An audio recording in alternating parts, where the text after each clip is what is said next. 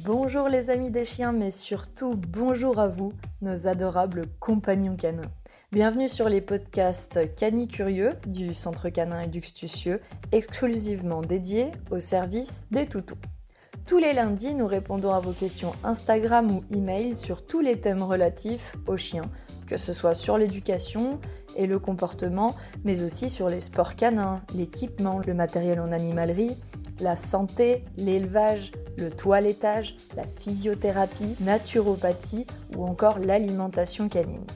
Vous pouvez d'ailleurs retrouver tous ces thèmes dans nos mini-séries dédiées sur YouTube sur la chaîne Eduxtucieux et notre histoire et nos services sur notre page Instagram à Neji The Lazy ou encore simplement sur notre site, compte TikTok ou notre page Facebook. Bonjour tout le monde, c'est lundi et c'est l'heure de démarrer la semaine en parlant chien. Aujourd'hui, je vous retrouve avec Thorson qui me demande sur Instagram comment gérer deux chiens dont l'un fait de la protection de ressources sur l'autre chien avec la nourriture ou les jouets. Bonjour Thorson tout d'abord et merci pour ta participation.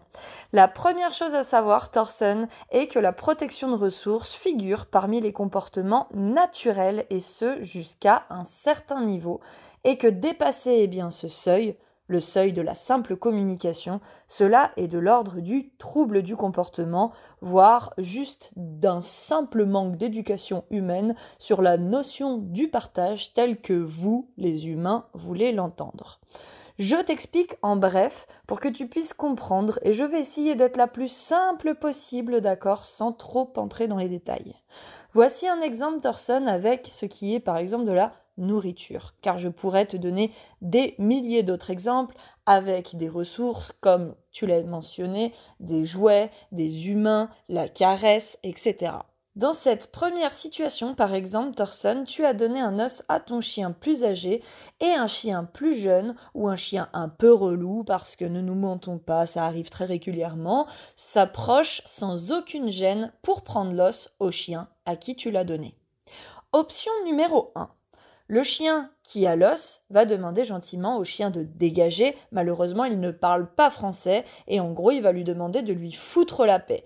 Donc, avec ses mots à lui et sa communication, il va grogner, aboyer pourquoi pas, dresser le poil, bref, envoyer une multitude de signaux communicatifs dans sa langue pour lui dire de lui foutre la paix et en dernier recours, il va effectivement le pincer.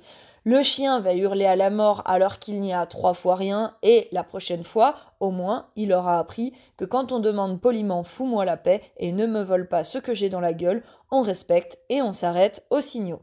Toi, en revanche, tu vas penser que le premier chien fait de la protection de ressources. En fait, tu te trompes complètement. Bienvenue dans la communication des chiens. C'est parfaitement normal. Personnellement, je te dis la vérité, tu ne viendras pas me voler mon assiette au resto où il n'y a plus du tout d'amis qui tiendra. Option numéro 2. Nous avons la même situation, d'accord, mais le chien ne s'arrête pas au pincement. Il agresse violemment, vraiment violemment, l'autre chien, et lorsque l'autre chien est pourtant prêt à renoncer, il continue de l'agresser gratuitement. Bienvenue dans les troubles du comportement et de la communication. On peut considérer qu'il y a quand même un grave souci, dans le sens où c'est toujours le premier chien qui est relou, bien évidemment, mais l'autre n'a pas su s'arrêter au simple lâche-moi pincement éventuellement, et est parti pour le bouffer, voire le saigner, même si l'autre finalement lui dit clairement qu'il a compris. Option numéro 3. Tu donnes un os à ton chien. L'autre chien n'a rien demandé, en plus il n'est pas à côté, il n'est même pas en train de l'embêter, mais ton chien va droit dessus pour l'agresser. Oui, je l'ai déjà vu. Bienvenue dans les troubles du comportement, tu es dans le programme agressivité congénère. Là, c'est assez vénère quand même, donc on va commencer à envisager la muselière au début de la rééducation tout du moins, déjà, tout comme dans le cas numéro 2 sur certaines limites. Il y a donc déjà trois façons différentes d'aborder la chose et donc de te répondre parce que je pourrais te faire un podcast en fait sur chacune des options en fonction. Ensuite, je peux encore te rajouter des options si tu veux. Regarde. Option numéro 4. Le chien à qui tu as donné l'os a manqué de nourriture et a vécu dans la rue. Ou peut-être que c'était le dernier des chiens dans la portée qui avait un petit peu du mal à accéder aux mamelles parce que portée nombreuse, blablabla. Ou un chien qui était en refuge. Ou tout simplement un glouton en gros et il a déjà donc un stress au niveau de l'alimentation si on enlève tout ça et gobe tout dès qu'il a la gamelle sans prendre la peine de la savourer. Et eh bah bienvenue dans la base pour démarrer. Pourquoi ne nous intéresserions-nous pas à pourquoi déjà de base le chien a peur et a un stress sur la nourriture, donc peur d'en manquer et pourquoi ne l'aidons-nous pas à résoudre tout d'abord ce stress avant de lui demander la lune considéré pour son niveau actuel et de le punir bêtement. Une personne qui pense qu'elle va crever de faim, donne-lui un bout de sandwich et demande à une autre de venir le lui prendre et tu auras le même schéma. La réponse, eh bien, c'est tout simplement pour ce cas de figure de régler déjà la source du stress alimentaire de manière individuelle dans un premier temps, puis de travailler en suivant sur la notion de partage, voire souvent même plus besoin en fait de le faire après parce que tu as réglé une source.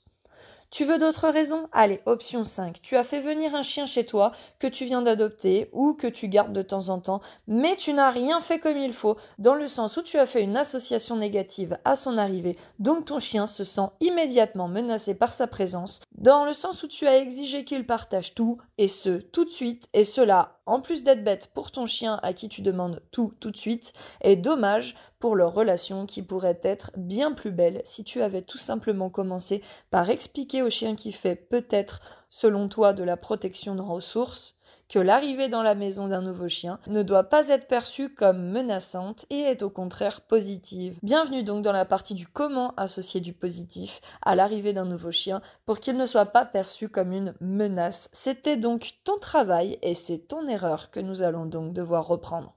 L'option 6, allez, pour démarrer, celle que tu vas préférer, tu ne coches aucune case, ce qui est franchement quand même par expérience assez rare. Et là, donc oui, on va juste travailler sur le partage pour expliquer au chien qui fait de la protection de ressources qu'il fait chier et qu'il n'a pas besoin de se mettre dans des états comme ça, qu'il y en a pour tout le monde s'il est sage. Et on va donc lui apprendre la notion de partage, la notion de partage telle que vous les humains, nous les humains, nous l'entendons. En gros, cela va être composé d'exercices pratiques divers et variés axés sur le partage, tels que par exemple prendre le chien qui fait de la protection de ressources, le mettre assis, pas bouger, à ta gauche, derrière ta jambe, laisse souple, bien évidemment, mais suffisamment calculé pour qu'il ne puisse pas toucher l'autre chien qui va arriver au cas où il décide de démarrer. Ou s'il a pris la muselière en positif et exclusivement en positif, même si c'est pas le mieux, tu sécurises avec aussi, mais quand même toujours l'estimation des placements et donc mesure la longueur de ta pour mettre le chien qui va t'aider en sécurité parce que celui-là, il n'a rien demandé. Donc tu vas faire venir une autre personne avec le deuxième chien qui est donc entre guillemets la victime, mais tu vas le faire placer quand elle va arriver à ta droite. Donc tu auras à ta gauche pour résumer derrière ta jambe le premier chien, celui qui est un peu relou et qui fait de protection de ressources en pas bouger, et en face de toi à ta droite devant le chien entre guillemets en position de victime ou un peu plus devant toi, et bien évidemment deux personnes entre les deux, toi et la personne qui l'autre chien. Le travail va donc consister à démarrer en demandant toujours un pas bouger au chien qui protège, donc qui fait de la protection de ressources, ou à recommencer bien évidemment en le remettant à sa place s'il bouge après avoir dit non, et à donner une friandise à l'autre chien, entre guillemets, victime. Si ton chien n'a pas bougé et t'a laissé donner une friandise à l'autre chien, tu fais partir le chien entre parenthèses victime et tu vas donner non pas une mais deux friandises au chien qui faisait de la protection de ressources pour le féliciter pour son fair play et le féliciter bien évidemment de ne pas lui avoir arraché la tronche et donc de ne pas avoir bougé. Cela ne s'arrête pas là, bien évidemment, tu vas devoir continuer, persévérer en mettant de plus en plus de niveaux. Tu vas faire de nombreuses répétitions en mettant de plus en plus de qualité sur la nourriture, donc de plus en plus d'appétence. Si tu as démarré avec une croquette, tu finiras probablement avec une saucisse, puis de plus en plus de proximité entre les deux et le chien va de moins en moins partir. Mais c'est un travail qui devrait être contrôlé et donc sous la tutelle d'un éducateur comportementaliste pour bien doser les étapes et éviter donc les rechutes pour un bête problème de lecture des chiens et d'évaluation des étapes puisque les particuliers ont tendance à trop vite se réjouir et à les griller. Ensuite, la nourriture sera non plus dans tes mains mais va être jetée au sol, etc. Bref, il y a de multiples façons de travailler en fonction de la source du conflit et en ayant aussi peu d'éléments, c'est un des seuls exercices que je peux te donner pour que tu puisses voir surtout à titre d'exemple la psychologie qu'il y a derrière. Mais il y en a des tas, il suffit d'y réfléchir un petit peu et de se mettre en fait à la place des deux chiens et surtout en fait à la place du chien qui fait de la protection de ressources parce que ça c'est le plus important. Si on le comprend, on a toutes les solutions derrière.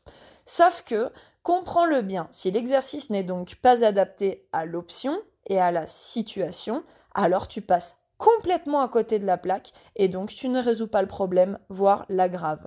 Bienvenue dans notre métier, qui est de voir donc la situation, de te poser peut-être quelques questions supplémentaires et de te dire exactement ce qu'il faut faire en fonction de ce que l'on a analysé, car il ne nous suffit que de quelques minutes pour le savoir. Je t'ai donné six options, mais en fait, sans réfléchir plus que ça, je vois que tu peux déjà les multiplier par deux, car il y en a beaucoup plus en réalité. Et donc pour toutes ces options, eh bien autant de méthodes adaptées à la situation pour la résoudre, et donc à la source de la problématique en fait. Pour conclure, quand tu règles un souci sur un chien, nous, on s'en fout complètement que tu nous dises il aboie, comment on corrige ça? En fait, ce qui nous intéresse, nous, c'est de voir le chien et de savoir pourquoi il aboie, pas comment arrêter l'aboiement bêtement. Pour te dire exactement, voilà ce qu'il faut faire. Si tu pleures, par exemple, je peux t'engueuler bêtement et te dire de la fermer. Ce que tu vas peut-être faire si tu as peur, mais ton mal-être va s'extérioriser sur autre chose. Tu pourras peut-être par exemple devenir boulimique, anorexique ou te faire du mal physiquement. Ou je peux aussi par exemple sécher tes larmes avec un mouchoir. Mais même si je les ai arrêtées temporairement, elles vont bien évidemment continuer de couler. Donc c'est débile pour les arrêter. Je n'ai pas réglé le problème.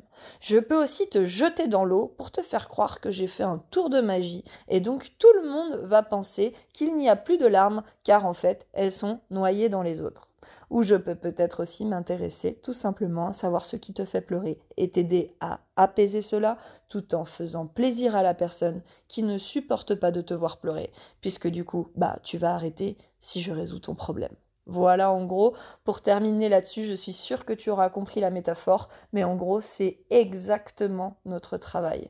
C'est tout le résumé de ce qu'est mon métier Thorson, donc n'hésite pas à envoyer des vidéos, donner plus d'éléments, ou tout simplement me montrer les deux chiens ensemble et je saurai te dire ce que tu dois faire de manière plus approfondie et individualisée sur la problématique que tu me mentionnes dans une question composée par simplement une interrogation sans les détails nécessaires. J'espère tout de même que tu as pu réfléchir à la situation et peut-être que tu as su te reconnaître qui c'est dans une des options que je t'ai données. Tu pourras ainsi t'adapter en fonction. Mais sache que ce type de problématique devrait être consulté par un professionnel du comportement canin pour te dire exactement ce que c'est et le travail à entreprendre de manière efficace et sécurisée pour tous avec des résultats rapides et performants.